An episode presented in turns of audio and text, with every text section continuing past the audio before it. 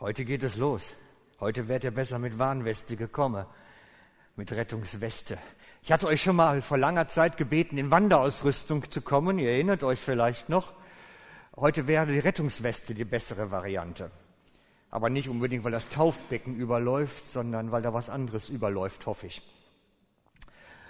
Heute geht es los mit unserer Predigtserie SOS. Save our souls. Rette unsere Seelen. Und es gibt Situationen, da ist das gar nicht verkehrt, wenn man das rufen kann oder mit der Trillerpfeife auf sich aufmerksam machen kann oder irgendwie anders. Und wie solche Situationen aussehen können, zeige ich euch jetzt mal gerade an einer kleinen Nachrichtensendung. Haben wir die Beamer schon geschaltet, Claudia? Ich habe euch diesen Video, diesen kurzen Ausschnitt aus den Nachrichten gezeigt, weil ich euch so etwas wie einen, einen Blick dafür geben möchte, wie, welche Naturgewalten da zum Teil herrschen, welche Kraft das Meer und der Sturm haben kann, dass auch so ein riesiges Schiff mal eben durchbricht. Und die kaum wissen, wie sie die Leute, die Besatzung dann von dem Schiff wieder runterbringen. Weil ich euch eine Geschichte erzählen möchte. Eine Geschichte von einer sturmumwehten Küste vor langer Zeit. Es ist eine Küste, wo schon seit Menschengedenken Schiffe in Seenot geraten, so ähnlich wie dort eben. Am Anfang waren es damals Holzsegelschiffe, die unterwegs gewesen sind und später mit Dampfern. Aber selbst heute noch kommen da an diesem Küstenabschnitt Schiffe immer wieder in Seenot. Damals ertranken viele bei diesen Unglücken.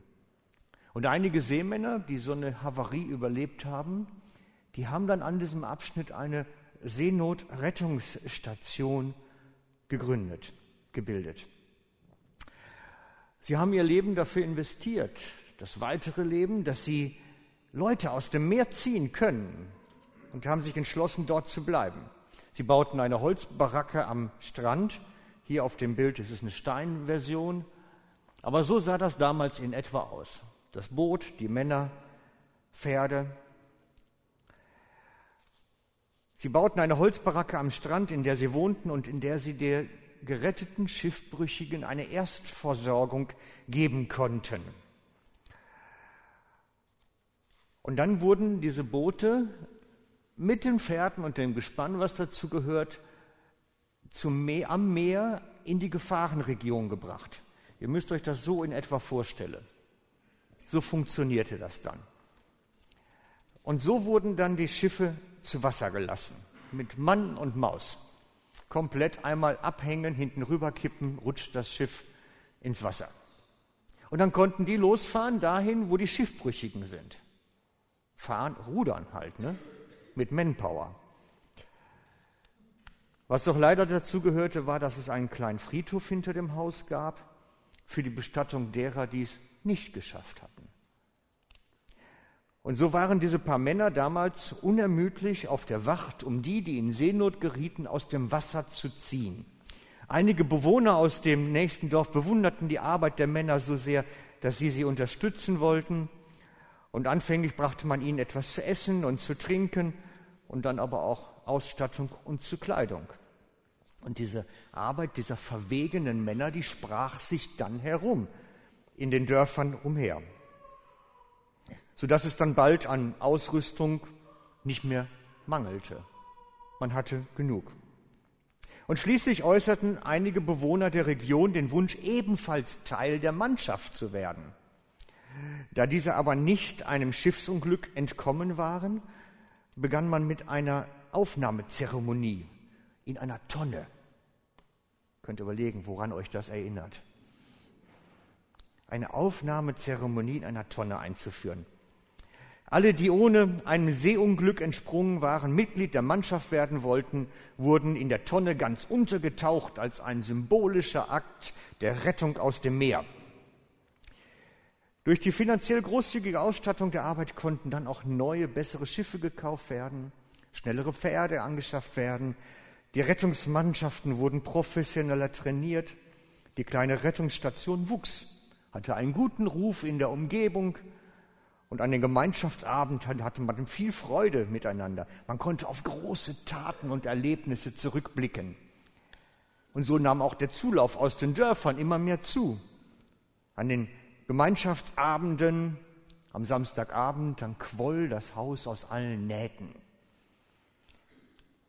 Einige Mitglieder der Rettungsstation waren sehr unglücklich damit, dass das Gebäude so grob war.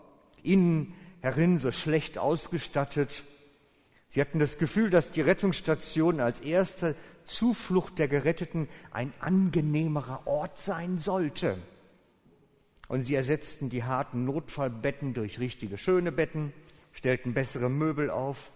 Besonders der Gemeinschaftsraum, in dem man sich Samstag für Samstag versammelte, musste besser hergerichtet werden. Auch bekam das Gebäude einen Anbau, in dem nun die Bettenstation und die Erstversorgung untergebracht waren. Immer mehr wurde die Rettungsstation ein beliebter Treffpunkt für seine Mitglieder. Und die Dörfler umher kamen ebenfalls in Scharen. Und so wurde die Rettungsstation mehr und mehr zu einem schönen Clubhaus mit einem feinen Ambiente. Doch umso mehr die attraktiver, die, die Gemeinschaft und diese ganze Geschichte attraktiver wurde, umso weniger Interesse hatte man am Seenot retten. Und es war dann etwa in dieser Zeit, als an der Küste eine große Havarie passierte. Ich habe jetzt leider nur ein Foto von einer kleinen gefunden. Mitten in der Nacht brachten die Rettungsteam halb ertrunkene, schmutzige, nasse Menschen zur Rettungsstation. Manche waren verletzt von den im Meer schwimmenden Trümmerteilen, andere psychisch völlig verstört das ach so schöne, wunderschöne Clubhaus ein einziges Chaos. Weit mehr als 100 Schiffbrüchige mussten auf Matratzen oder so auf Kissen untergebracht werden. Die Gebäudekommission stellte sofort den Antrag für Duschen im Außenbereich, dass man erstmal die Leute, die aus dem Meer gefischt werden, auch sauber machen konnte. Bei der nächsten Mitgliederversammlung ging es hoch her. Die meisten Mitglieder fanden die lebensrettenden Aktivitäten des Clubs als unangenehm, eine Behinderung des Lebens im Club. Eine andere Fraktion wollte wieder zurück zu den Wurzeln, wieder retten, rausfahren, wieder machen. Und sie wiesen, wiesen darauf hin, dass sie doch eigentlich ein Rettungsverein sind. Doch sie waren in der Minderheit und konnten kaum etwas ausrichten. Als aber einige aufstanden und die Empfehlung aussprachen, wenn ihr doch so gerne zum Retten fahrt, dann macht doch eure eigene Station. Da verließen die leidenschaftlichen Männer mit hängenden Köpfen die Versammlung. Am nächsten Tag nahmen sie ihr erspartes Geld, kauften davon einem alten Fischer sein Boot ab, packten ihre Sachen und fuhren wieder hinaus. Nach Schiffbrüchigen Ausschau halten. Der alte Fischer, dem sie das Boot abgekauft hatten, berichtete von diesen Männern im Dorf. Und am Abend brachten einige Dorfbewohner zu essen und zu trinken. Eine alte Frau stellte den Männern sogar ihr Haus hinterm Deich zur Verfügung, damit sie auch einen Ort haben zum Wohnen und einen Ort, wohin sie die eingesammelten Schiffbrüchigen bringen konnten. Und von diesen eingesammelten Schiffbrüchigen blieben dann wieder einige bei der Station und fuhren ihrerseits mit hinaus, um Schiffbrüchige zu retten. Und eine wohlhabende Familie aus dem Nachbardorf spendierte neue Betten und Einrichtungen für das kleine Dorfhaus am, hinterm Deich. Damit die Männer, die diesen harten Dienst taten, es wenigstens in den Schlafensstunden gut hatten. Um sie moralisch zu unterstützen, traf man sich am Samstagabend für die Gemeinschaft. Und so wuchs die Gruppe immer mehr. Die finanziellen Rahmenbedingungen wurden besser sodass man für das Retten der Schiffbrüchigen Spezialisten anstellen konnte. Sogar neue Boote und Pferde konnte es geben. Immer mehr Menschen aus den umliegenden Dorf, Dörfern bekamen, kamen zu diesen Gemeinschaftsabenden. Die Gemeinschaft wuchs. Ja, bis es eines Tages dann wieder zur Spaltung kam. Von denen, die rausfahren wollten und nicht die, die den Club wollten. Wenn man heute an diesem Küstenabschnitt kommt, findet man eine ganze Reihe vornehmer Clubs. Schiffbrüchige aber ertrinken immer noch. ist natürlich eine Geschichte gewesen. Aber sie ist nicht ganz so weit weg. Das ist ein ehemaliges Rettungshaus, das zum Café umgebaut worden ist. Das gibt es wirklich sowas also. Und hier zeige ich euch das Bild von einer Rettungsstation in Neuharlinger Siel. Wo klingelt es da bei dem einen oder anderen? Neuharlinger Siel. Da starten wir im Sommer unsere gemeinsamen Gemeindeferien. Da ist der Anleger, wo unsere Fähre abgeht, wo wir gemeinsam auf den Weg kommen. Da gibt es eine Rettungsstation, zumindest damals. Und das ist die Mannschaft aus Neuharlinger Siel, damals. Die hatten nicht so schöne Plastikwesten, so leichte, die hatten schwere Korkwesten. Und das Schiff liegt heute als Seenotrettungskreuzer in Neuharlinger Siel. Wenn ihr gut aufpasst bei den Ferien und da oben ankommt am Hafen, vielleicht seht das da liegen. Vielleicht ist es dann gerade an Land. Müsst mal genau hinschauen.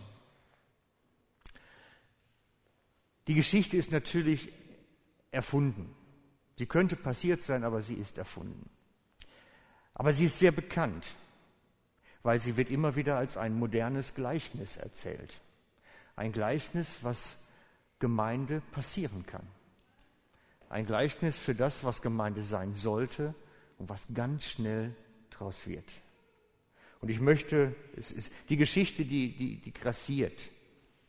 Die meisten Pastoren kennen sie. Und ich erzähle sie ganz bewusst uns heute, weil ich glaube, dass es notwendig ist, dass wir uns damit auseinandersetzen. Weil ich glaube, dass die Gemeinde im Kern ihres Wesens eine Rettungsgesellschaft ist. Nichts anderes. Das ist der Kern für mich von Gemeinde. Der Schlüssel, die Kern-DNA. Es beginnt in der Bibel bei der Geburt von Jesus. Die Botschaft, die an Weihnachten uns gerade erst erzählt worden ist. Der Kern der Weihnachtsbotschaft ist eine Rettungsbotschaft. Der Kern der Weihnachtsbotschaft ist eine Rettungsbotschaft. Als Jesus auf die Erde kam, begann die größte Rettungsaktion Menschengedenkens. Das ist Weihnachten, der Start von Gottes Rettungsplan. Leider haben wir daraus ein Fest mit Tannen und Kugeln gemacht und holder Knabe mit lockigem Haar ähm, oder blonder Knabe mit lockigem Haar, ich weiß es schon gar nicht mehr. Doch die echte Weihnachtsgeschichte spielt sich auf einen tosenden Ozean ab eigentlich. Das ist die echte Weihnachtsgeschichte. Und wenn es nach mir ginge, würden wir uns auch alle keinen Weihnachtsbaum ins, ins Wohnzimmer stellen, sondern ein Weihnachtsschiff. Das, so, so ähnlich stelle ich mir das vor. Das wäre eine Weihnachtsdekoration für mich. Das käme dem Sinn irgendwo näher. Ne? Kann man ja den Stern von Bethlehem auch immer noch oben drauf machen. Passt ja gerade. Genau. Also schauen wir uns das mal an im Lukas 2, Verse 8 bis 11. Und es waren Hirten auf dem gleichen, in derselben Gegend auf dem Feld. Die bewachten ihre Herde in der Nacht. Und siehe, ein Engel des Herrn trat zu ihnen und die Herrlichkeit des Herrn umleuchtete sie. Und sie fürchteten sich sehr. Und der Engel sprach zu ihnen, fürchtet euch nicht, denn siehe, ich verkünde euch große Freude, die dem ganzen Volk widerfahren soll. Euch denn euch ist heute in der Stadt Davids der Retter geboren. Der Retter geboren. Welcher ist Christus, der Herr? Das ist die Weihnachtsbotschaft. Der Retter ist da. Da ist einer rausgerudert mit dem Ruderboot, um zu retten. Jesus. Die Rettungsaktion Gottes hat begonnen. Das ist Weihnachten. Und das ist die Botschaft, die sich quer durch das ganze Neue Testament zieht.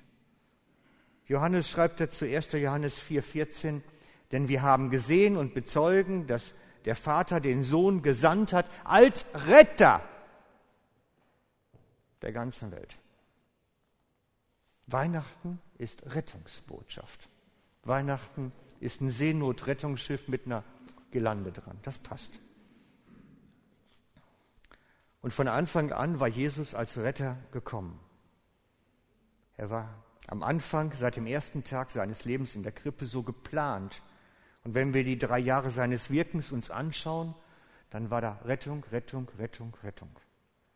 Und worin hat er seine Jünger ausgebildet? Was ist Jüngerschaftsausbildung? Jüngerschaftsausbildung ist Ausbilden zum Retten.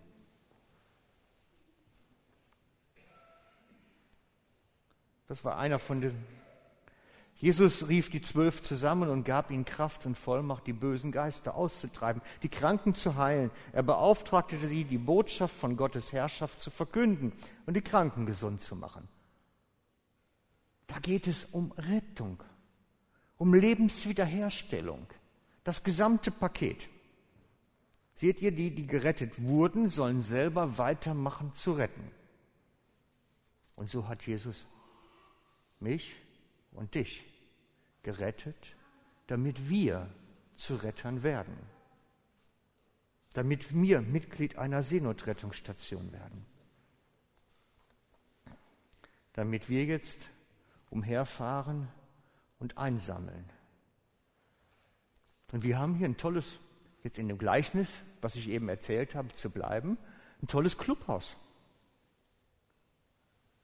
Aber wenn es nicht das Wesen einer Rettungsgesellschaft hat, diesen Luft schnuppert, dann ist es nur ein Club.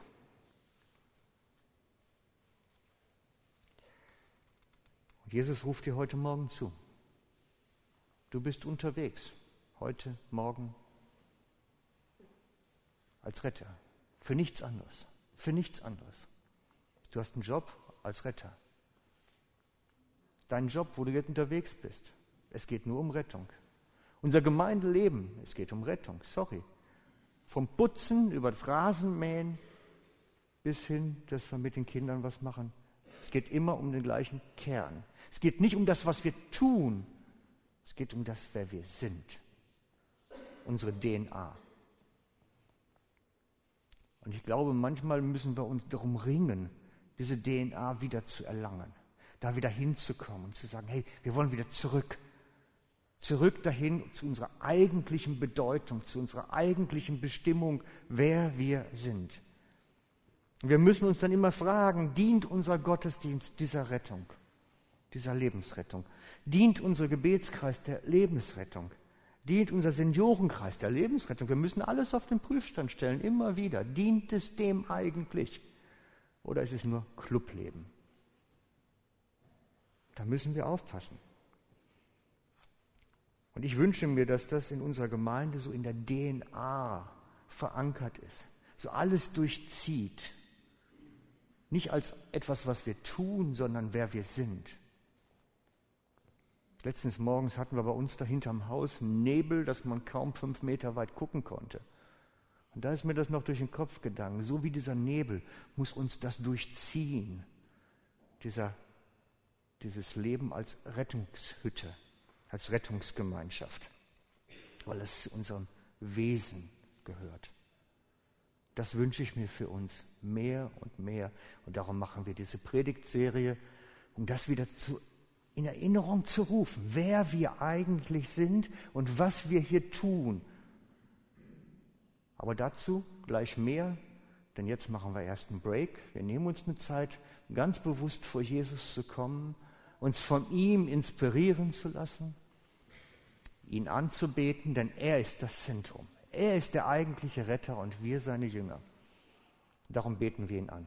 Blado, darf ich dich einladen? Hier drin ist so eine Schwimmweste recht warm. Deswegen habe ich mir erlaubt, sie mal auszuziehen. Man fängt doch wirklich an zu schwitzen damit. Wie ihr wisst, reise ich recht viel herum und bin immer am Schauen, was machen andere Gemeinden, was erleben sie, ähm, welche Erfahrungen machen sie bin da relativ viel unterwegs.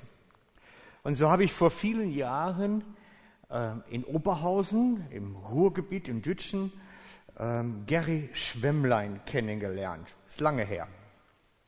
Und in dem Treffen erzählte, das ist Gary, genau, da haben wir ein Foto. Hopp, bei dir abgestürzt. Bei mir ist alles richtig. Ah, kommt. Gary ist von Geburt her Holländer oder Niederländer, müsste man ja korrekterweise sagen. Und er ist als Unternehmer in die USA gegangen und hat dort recht erfolgreich als Unternehmer gewirkt.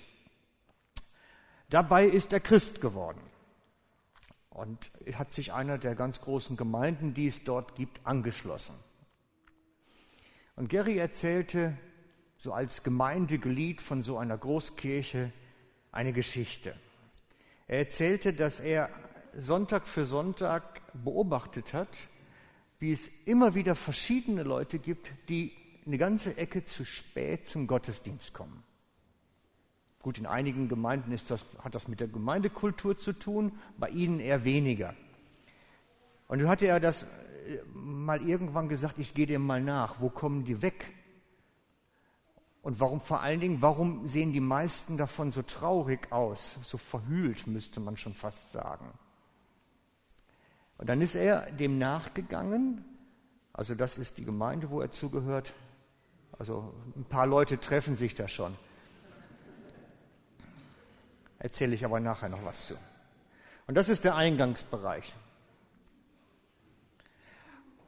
Und dann sagt er, dann bin ich mal selber dann da runtergegangen und habe mal geschaut, was machen die denn? Warum kommen die denn zu spät? Und hat dann festgestellt, diese Personen, das sind die, die auf ihre Freunde gewartet haben und ihre Angehörigen oder wen auch immer, die sie eingeladen haben zum Gottesdienst, für die sie gebetet haben, für die sie geistlich gerungen haben und die sie eingeladen haben, komm doch mal, damit dein Leben wieder in Ordnung kommt. Und die dann vergeblich im Eingang gewartet haben, sie sind wieder nicht gekommen, oder sind sie traurig zu spät in die Versammlung gekommen. Und das gibt es in einer größeren Häufung dort in seiner Gemeinde.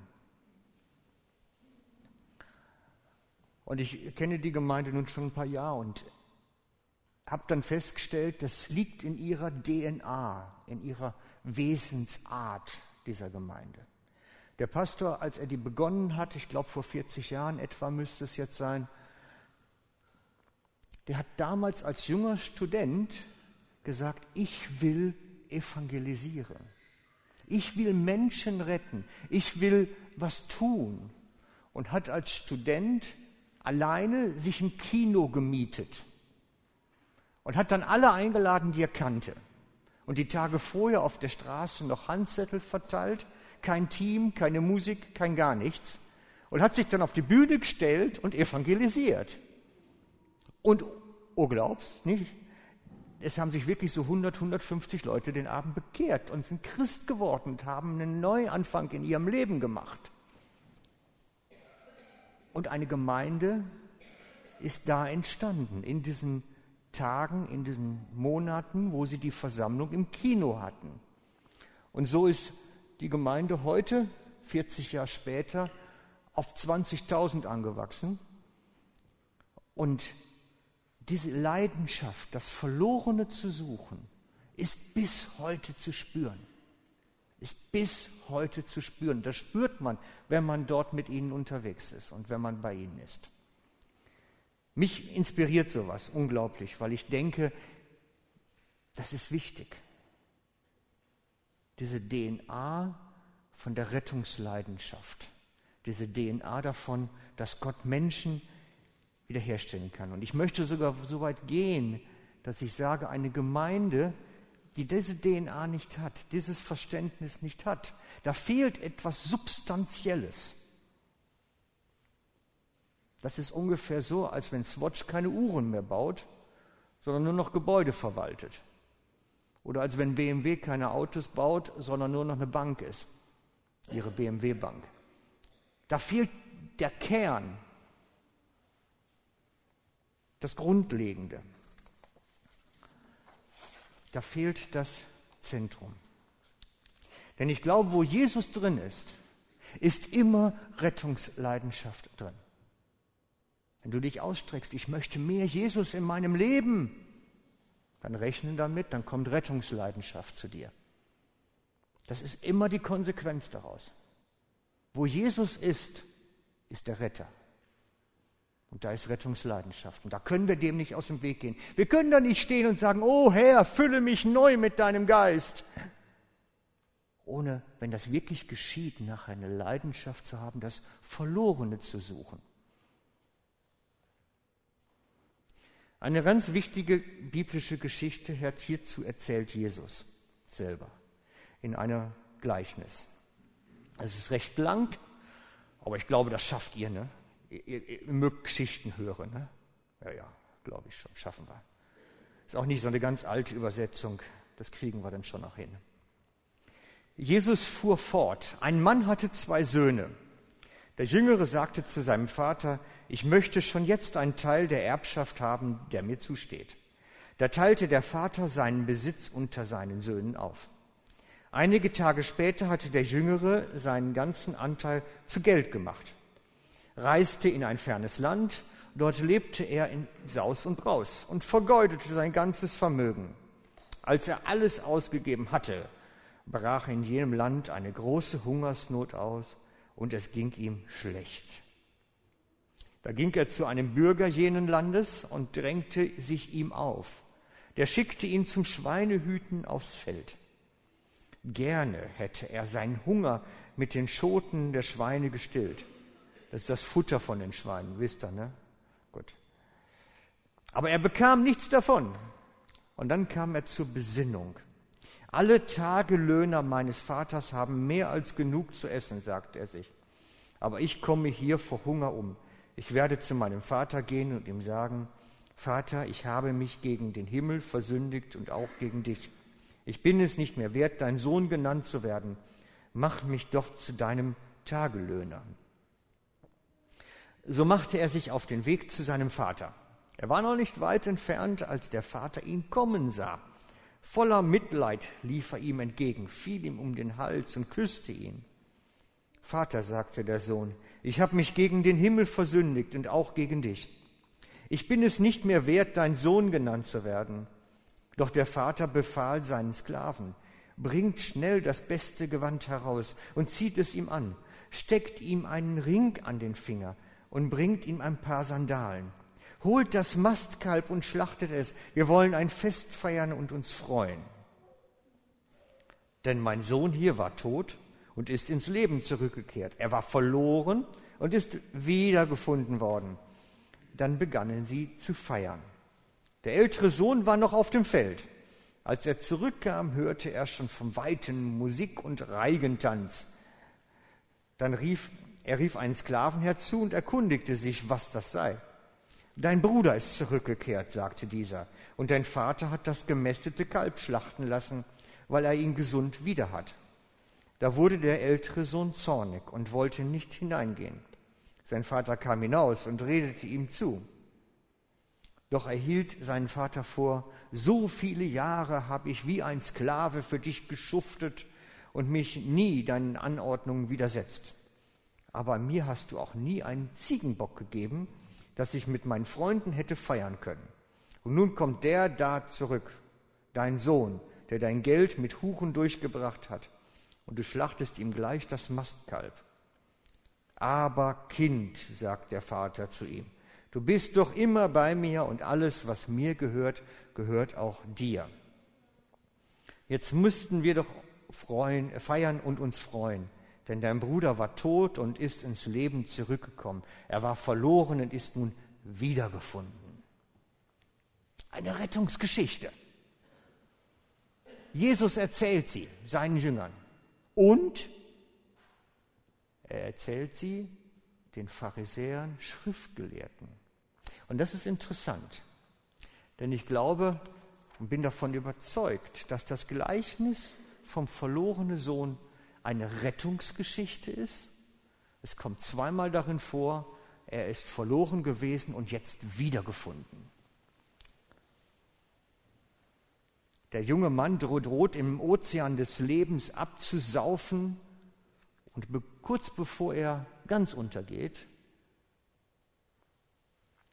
ja, wer findet ihn denn? Eigentlich findet er selber wieder heim.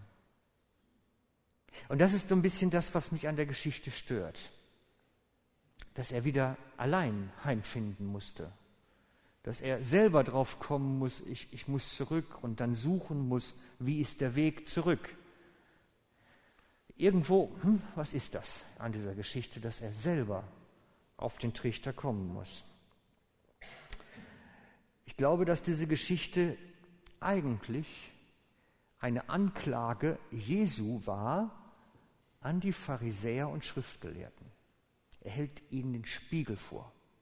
Er sagt, guckt mal, es wäre euer Job gewesen. Ihr macht da was nicht. Es ist nicht richtig, wie ihr euren Job macht.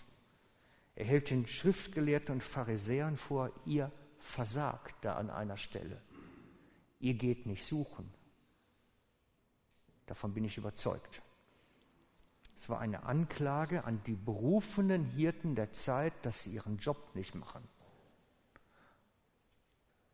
Denn die gleiche Anklage hat der Prophet Hesekiel schon einmal vorher gebracht. Ich habe sie euch schon mal vor einiger Zeit, vor fast einem Jahr erzählt, die Geschichte von dem Propheten Hesekiel, der eigentlich die gleiche Anklage gebracht hat. Er hat gesagt, das Fette verzehrt ihr, mit Wolle bekleidet ihr euch, das Gemästete schlachtet ihr, aber die Herde weidet ihr nicht. Das Schwache stärkt ihr nicht, das Kranke heilt ihr nicht, das Verwundete verbindet ihr nicht, das Verscheuchte holt ihr nicht zurück und das Verlorene sucht ihr nicht. Das war die Anklage, die Hesekiel gebracht hat. Und ich glaube, dass das Gleichnis vom verlorenen Sohn einfach eine modernere Form war, für die Pharisäer seiner Zeit. Ihr geht nicht suchen, war die Anklage. Ihr geht nicht den verlorenen Sohn wieder zurückholen. Und so muss er alleine auf den Weg kommen und gucken, wie er wieder heimfindet. Selber auf den richtigen Gedanken kommen. Das Gleichnis vom verlorenen Sohn ist eine Anklageschrift an die religiösen Führer. Ihr macht euren Job nicht. Und ich glaube, die Jünger haben das sehr wachsam gehört. Denn sie haben ja nachher den Auftrag erhalten, geht hin in alle Welt und macht. Denn sie wissen, wie ernst Gott damit ist, das Verlorene zu suchen. Es ist die Geschichte vom Retten vom Suchen gehen dessen, was verloren ist, vom Suchen gehen das, was auf dem Meer herumtreibt. Und ich frage uns, jeden von uns, brennt da noch ein bisschen Leidenschaft in uns, das Verlorene suchen zu gehen? Ist da noch was in uns, in mir, was sagt, ich muss jetzt eigentlich die Gelegenheit beim Schopfe packen? Wie viel Jesus Leidenschaft brennt dann noch in uns, dass wir das Verlorene suchen gehen. Wir haben jetzt eine ganz kurze Zeit, wo wir ein bisschen Musik einfach hören und wo wir über die Frage jeder für sich mal einen Moment nachdenken kann. Wo stehe ich da an der Stelle? Ich möchte dich, ich möchte dich einladen, heute ganz bewusst zu sagen, ich will diesen Retter Jesus in mir Raum geben. Ich möchte das neu entfalten in mir. Wirklich als eine Grundleidenschaft meines Lebens neu entdecken und diesem Jesus diesen Platz geben in mir, dass was geschehen kann. Dass er uns die rechten Leute über den Weg bringen kann und dass wir dann die rechten Worte im Mund haben weil ich glaube, Gott möchte uns gebrauchen in dieser Welt. Er hat bis heute die gleiche Leidenschaft, das Verlorene zu suchen und zu retten, und er will es heute durch uns. Das ist das Wesen unserer Gemeinschaft, aber das, was jeder Einzelne auch lebt, eigentlich. Und ich lade euch ein, im Anschluss haben wir Ministry, das heißt, dass hier vorne Leute sind, die für euch beten. Natürlich für eure Nöte und Krankheit, aber auch dafür, dass ihr neu erfrischt werdet im Heiligen Geist. neu erfüllt werdet. Dass dieser Jesus in uns Raum bekommt, dieser Jesus in uns Kraft entfalten kann und diese neue Leidenschaft entfalten kann. Und ich lade euch ein, nachher doch zum Ministry zu kommen, dass wir für euch beten können, dass das in euch geschieht, diese Leidenschaft neu entstehen kann, dass das neu geschieht. Und wenn du sagst, das ist die andere Variante, in meinem Leben ist es gerade so, als wenn ich im Ozean ersaufe, als wenn da wirklich nur noch Chaos um mich ist und die Trümmer umherschwimmen meines Lebens und ich mich daran noch verletze immer. Dann bitte ich dich erst recht, komm bitte nachher, dass wir das gemeinsam Gott vorlegen können und dass er seinen Segen und seine Kraft auf dein Leben neu hinauflegen kann. Dass du erfahren kannst, wie seine helfende und gnädige Hand in deinem Leben Wunder tut. Weil das wünsche ich mir von ganzem Herzen für dein Leben. Nutz die Gelegenheit, dir dienen zu lassen.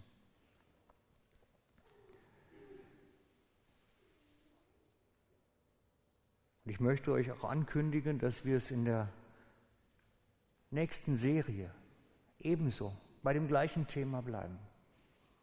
Grundsätzlich.